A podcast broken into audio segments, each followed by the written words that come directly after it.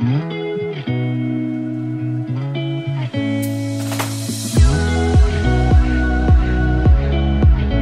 大家好，欢迎来到 Annie 的爱情急诊室，我是 Annie，你的爱情诊疗师。在这里，我会解答大家在感情上遇到的疑难杂症，也会邀请听众朋友来节目上分享亲身经历的感情故事。今天的提问，我觉得是现在这个时期很多人都会有的问题，因为现在情侣多半都是就是因为疫情的关系分隔两地嘛，然后有些人他可能就会被通讯软体绑架，就是觉得说你早上起来没有跟我说早安，或者什么你早餐吃什么没告诉我，怎样怎样怎样，然后就因为这样子，然后他这样的行为就会被对方骂说太黏怎么样，可是他就觉得很委屈啊，因为现在你们都没有办法见面，还没有办法。知道你的近况，他会觉得很委屈这样子。然后今天的提问刚好就跟这个太黏的问题有关。他说：“我和女友在几年前就已经认识了，我们一直以来都是无话不谈。最近我们终于在一起了。我和他是彼此的初恋，而我们从一开始的热恋期到现在，吵架频率越来越高。吵架的原因多半是因为他觉得我太黏人，然后没有给他足够的独处空间。但是我觉得我已经让步很多了。”我们已经约好每一周约会的时间、聊天的时间、视讯的时间。交往到现在，我觉得他有没有我根本就没有差。嗯，我觉得这个确实是就是初恋比较容易发生的问题，因为初恋比较容易患得患失，然后会对爱情里的每一个小细节都会特别的紧张，所以会很担心对方是不是嗯不喜欢他了，或者是没在想他什么的，就比较容易焦虑。然后在解决这个问题的时候，我想要先跟大家介绍依附理论。依附理论是心理学里面非常非常有名的理论。它除了拿来讲你跟原生家庭，可能父母啊，或者是你兄弟姐妹的关系，也可以拿来解释恋爱里面两个人的关系。那我就先来跟大家介绍一下依附理论。其实很多心理学家都有对这样子的依附关系做不一样的研究。那今天我想要特别提的是心理学家。玛丽安斯沃克他讲的就是用呃婴儿和母亲这样子的关系来做一个陌生的情境的测验，然后去检验说，嗯，这个婴儿他可能是哪一类型的依附关系。那这个测验是这样子的：他把一个婴儿带进一个他不太熟悉的房间里面，然后那个房间摆满了很多玩具。然后，当母亲在那个房间里的时候，婴儿就会被鼓励去探索周遭的环境，像是呃玩玩玩具啊，或者是看一下怎么走什么之类的。但是在几分钟过后，一个陌生人就会进来，然后母亲就会离开。那在经过这样子短暂的分离之后，母亲又会再回到现场，而研究人员就要观察母亲离开房间，还有重新回到房间的时候，婴儿是如何反应。那根据他们的观察结果，婴儿的反应可以分为三种：一个是安全型依附，第二个是回避型依附，又称逃避型依附。那第三种呢是焦虑型依附，又称为矛盾型依附。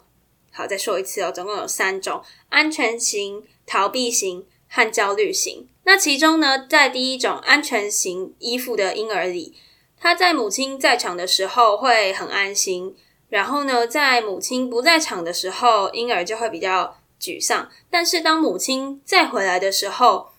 婴儿他就会去靠近他的母亲，并且感觉到感觉到很快乐。也就是说，他是一个比较需要陪伴的人。然后他在母亲短暂离开的时候，他不会他不会太大有太大的反应，他就是会比较 depression 这样子。但是当母亲再一次回来，他又可以马上感到。很快乐，就还算是比较呃中庸的类型。那在第二种逃避型里面，就是他其实跟母亲是显得蛮疏远的。当母亲一开始在场的时候，他就无视他，然后离开的时候也不会有什么明显的情绪。那如果母亲再一次回来的时候，他也不会很高兴的跑去找他，怎么样？基本上就是。嗯，情感关系比较不那么强烈的人吧，他可能就是自己一个人就可以活得很好，然后不太需要他人的关心或是存在。那最后一种呢，就是焦虑型。那焦虑型的婴儿，他在母亲离开的时候会非常不安，可是他在母亲回来的时候也不会特别的开心，他没有办法很轻易的就被安抚他的情绪，可是他其实。又很渴望和母亲接触，就是有点像是，就有点矛盾吧。因为焦虑型又称为矛盾型嘛，他就是，呃，他有点不知道他自己到底是希望人家来还是不希望人家来。然后我自己的解读是，他可能比较不习惯环境的改变，就是可能今天有一个新的人来，或是有一个旧的人离开等等的，这些他都会造成他的不安。他不是那种就是人来疯的，他就是呃。只要环境上有一些变动，他可能就会比较没有办法接受。那以上这就是依附型理论用来分类三种依附型人格的实验，这样子。你因为其实这种依附型的分类很有可能是取决于你的童年，或是在你的呃婴儿时期，你的家人跟你之间的关系是怎么样的，而让你变成那一类型的依附型的人。那在选择交往伴侣的时候，心理学家会建议高焦虑的人要跟低回避的人交往会比较好，因为高焦虑的人他可能就会比较容易，嗯，需要陪伴或者需要你听他说话，需要你来缓解他的焦虑等等的。那么低回避的人呢，他就比较不会那么容易去呃不理你，因为他的回避指数比较低嘛，所以他可能就会呃。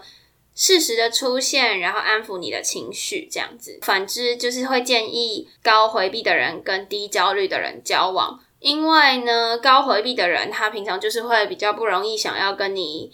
腻在一起或者什么的，通常他会比较需要自己一个人的空间。那这个时候就必须要跟低焦虑的人交往，因为低焦虑的人他比较不会给。对方制造压力，就是他自己一个人也可以活得很好，这样子。那当然，这以上四种人，就是焦虑的高低跟回避的高低，都是适合跟安全型的人在一起。因为安全型的人，其实他对于环境的改变或者是人的去留，都比较不会有太大的感觉。他可以就是跟随着这个环境的改变去调试他自己的心情，这样子。那当然，我以上说的是你还没有决定交往对象的时候，你还可以改变的事情。那如果今天你已经发现你跟你的另一半的诉求，在感情关系里的诉求比较不一样的话，我会建议你，因为在提问里面是说你自己被说你太黏嘛。那我觉得呢，你可以去试着，因为像现在远距，很多事情都要视讯或是讲电话。我建议你可以去找你以前的朋友，可能高中朋友、大学朋友去。聊天啊，联络啊，或是玩一下你画我猜啊之类的，或是开开直播之类，就是去找到另外一群一样很重要、对你有很重要的感情关系的人，去跟他联络，然后让他花一点点时间，就花去你生活中的一些时间，因为这样子一来，就是你还是可以有陪着你的人；那第二来，就是如果今天你发现你。呃，已经没有办法让你的另外一半多跟你相处一点。或许你把时间花在一些别的地方，他就会有点吃醋吧。就是希望说你不要被你的朋友抢走啊，什么你是我的啊，这样这种之类的。那他就会多花一点时间来跟你相处。那如果今天你是觉得对方太黏的人的话，你或许可以建议他，就是去跟以前的朋友联络，或是哦推荐他一些剧啊，或者是一些才艺去培养。然后让他有自己的生活，然后感受到，嗯，其实有一个人的空间的时候是很好的，类似像这样子的。因为像我自己以前就会觉得说，嗯，就是一定要腻在一起啊，才会比较开心啊什么的。但是到了可能经历过远距离啊，或是分手过等等之后，你就会觉得，哦，其实有的时候一个人的生活也还不错。就是你可能要有经历过，就是要有比较不一样的心境的时候，你才会感觉到这些。就是对你来说，其实一个人或两个人，你要怎么去调试自己的心态和习惯这样子？像我身边有一些，就是他们是大学的班队，然后他们从大学就四年啊，研究所两年都在一起这样子，然后分手了之后，因为太习惯于以前可能就是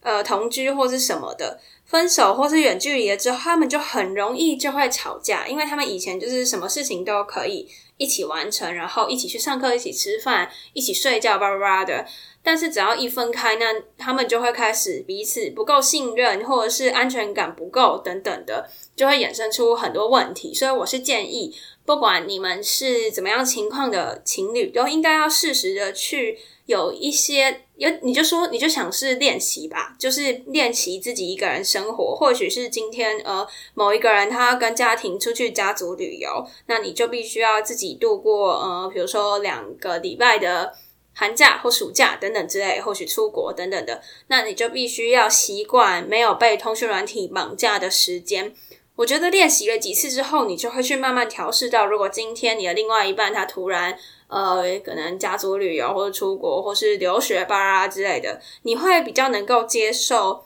一个人的自己和一个人的生活，然后你就会发现有他更好，但是没他我也可以是一个很好的个体的生活，这样子。我觉得这是每一个人都必须要去练习的课题。好啦，那今天的诊疗就到此结束啦。喜欢今天的分享，别忘了追踪我们的 IG Annie，你的爱情诊疗师，也可以点主页的链接，更了解我们哦。最后啊，如果你还在为情所苦，快到匿名提问箱写下你的问题，挂号 Annie 爱情急诊室，让我们治愈你的心。我们下期见啦，拜拜。